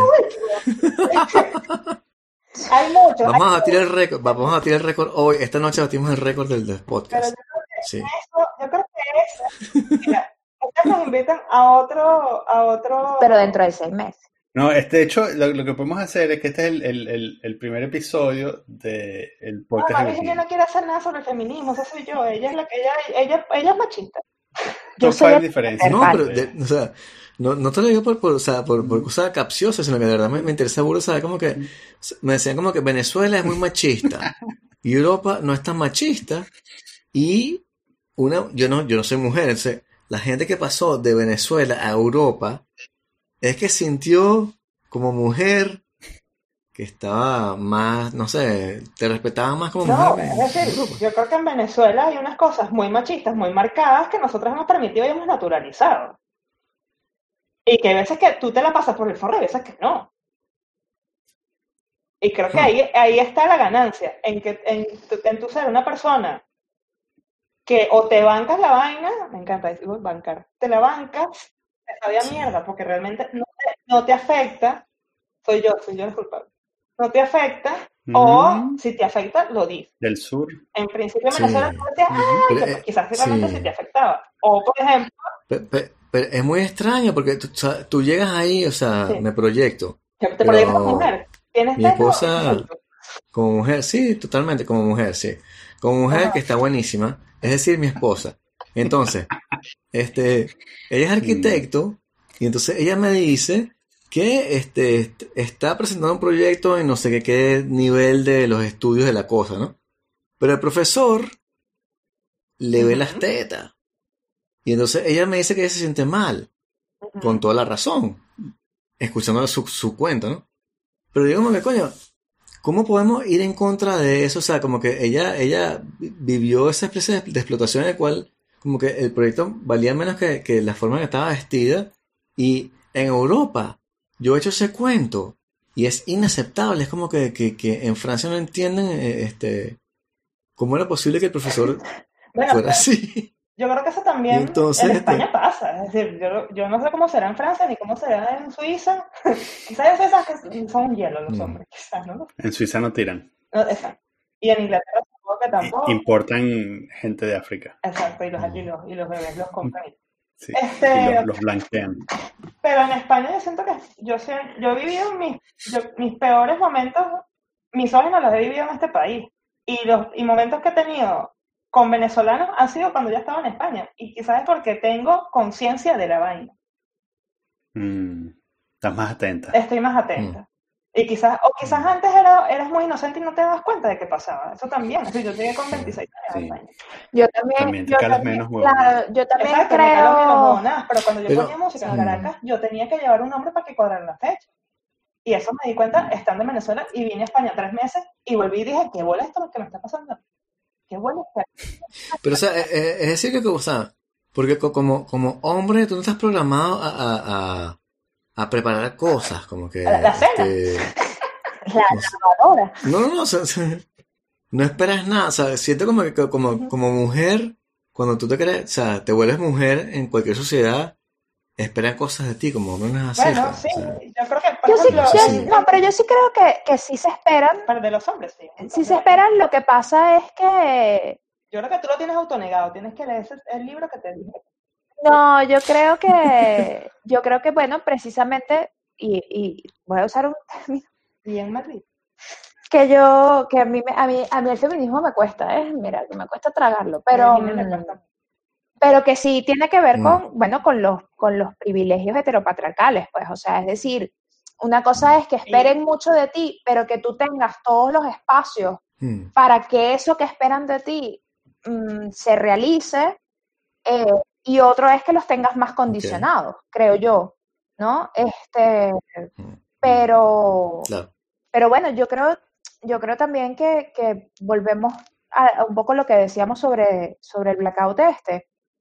Mm, yo creo que aun y cuando tus experiencias o las experiencias de alguien no sean del todo, eh, digamos, desfavorecedoras con el, con el otro género, eh, yo creo que, coño, que la empatía es, es bien importante, ¿no? O sea, es decir, es como... No le- no le muchas veces, Claro, porque además muchas veces, eh, si a ti te, te cuentan algo, mm, obviamente como todo lo pasas por tu, por tu tamiz de experiencia, y, y eso que tú cuentas de tu esposa, Sí. a lo mejor es como, no, pero es que eso no puede ser, ¿sabes? Como e- es imposible que eso pase.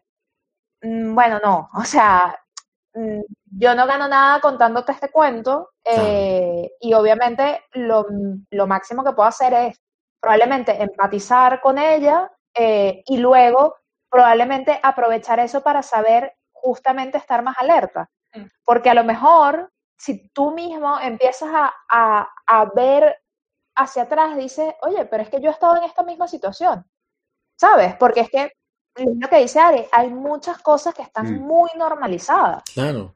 Mm. ¿Sabes? Hay muchas cosas que están muy normalizadas y hay muchas cosas que también Mm. se normalizan porque se permiten. O sea, Y porque no les permite también. exacto. O sea, porque ¿qué pasa? Mm, una cosa es que tú estés ahí mm, súper seria, te hayas puesto X camisa porque te provocó, porque te queda bien, porque te gusta como te ves en el espejo.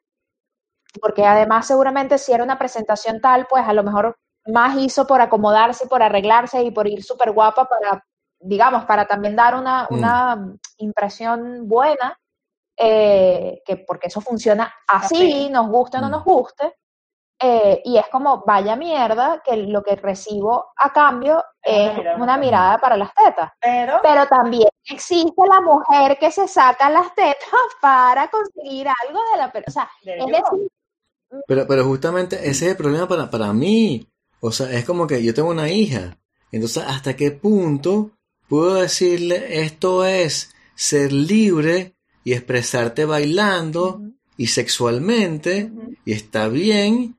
¿Y hasta qué punto me, me jode un pelo porque ya, ya entra en rollos de, de embarazo precoz y cosas con las que voy a tener que lidiar yo? Entonces, ¿Cómo, cómo, cómo eso? Tienes sí. que saber, lo que te acuerdas que te dije un día, eh, todo lo que tiene que ver con pornografía infantil o con envío de, de, de desnudos por, por mensajes. Por... Tú algunas Ajá. veces puedes enviar una fotico tuya de lo más inocente, sonriendo así como una lerda. Este, Ajá. pero hay un carajo en China que eso le pone. Te- El deseo depende, si el deseo muta y depende de cada quien. Entonces tú eso no te vas a parar. Ujú. Pero ¿cómo explicas eso como padre? O sea, tú, tú no eres padre y tú explicas eso y quedas como un viejo de No, mierda.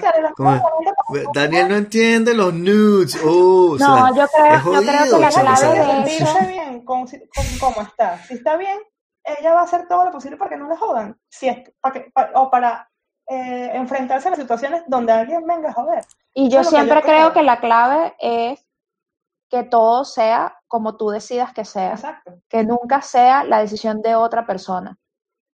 Es decir, si tú quieres mandar el, el- la foto X, es porque tú Claro. decides mandarla, no porque el otro te dice mándamela. Y bueno, y porque tú también sabes que la, está- la estás enviando a eh, con, con las consecuencias de eso. De eso. Sí, también, ¿no? Pero ya, pero, o sea, nadie, o sea, sí, suena bien. Pero los que hemos mandado fotos desnudos por internet, capaz que ustedes no, pero nunca ha sido así. No, yo, yo siempre, Siempre yo ha siempre sido como que yo estoy en un El de la, o sea, yo nunca mandé una foto como que estoy convencido de que A plus B menos C.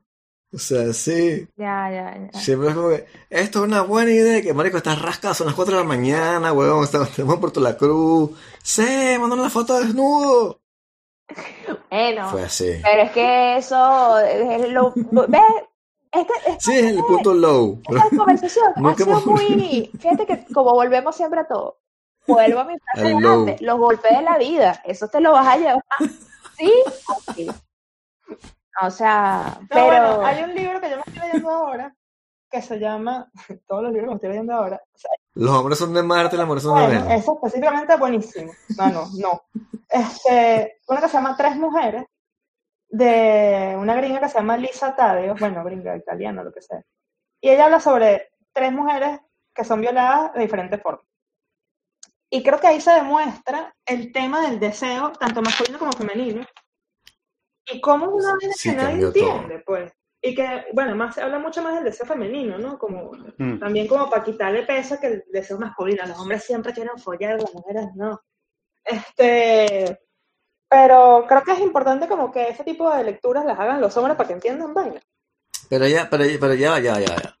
Ya que estamos ahí y que es tarde. hostia, pero Y que, y que, y que yo bebo whisky y que estamos en un podcast que nadie escucha, puedo challengear, o sea, hacer una a tu a lo que tú dijiste que, de que los hombres quieren follar todo el Ujú. tiempo. Ah, no, eso es una y las mujeres una no. Hay hombres que no quieren follar todo el tiempo. Ok, ya. Fin del challenge. Ok.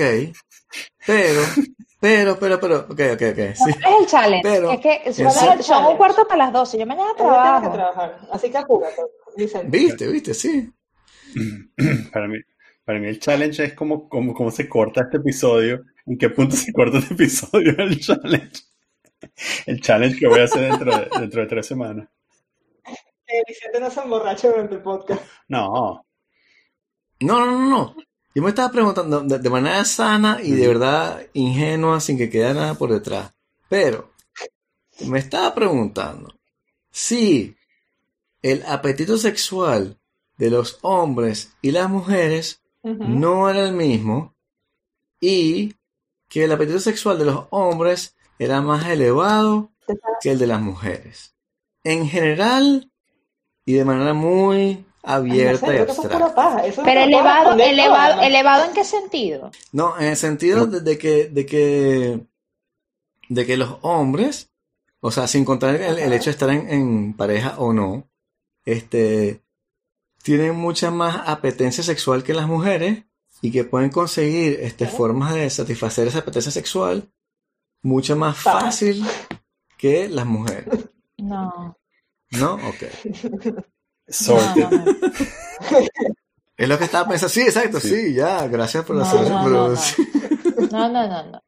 No, te, te vamos a presentar un día, te vamos a presentar un objeto Ya, para que este, lo conozcas y, te, ¿No? y, y entiendas todo. Ok. Yo estaba pensando que la- el deseo de, de publicar libros es como Ok. la, la pulsión este, de la de, de preservación de la especie, ¿no?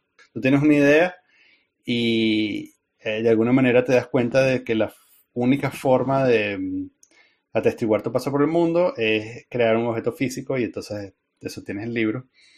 Eh, y es el- exactamente el mismo principio eh, que te lleva a tirar sin pensar mucho. Claro, Sí, claro. sí. Me- mira, Me encanta, Daniel. pram, pram. Marico, se lo pedimos y lo logró. No jodas, aplausos. Y hora y, Hora y 40, media. Una hora y 40 minutos me.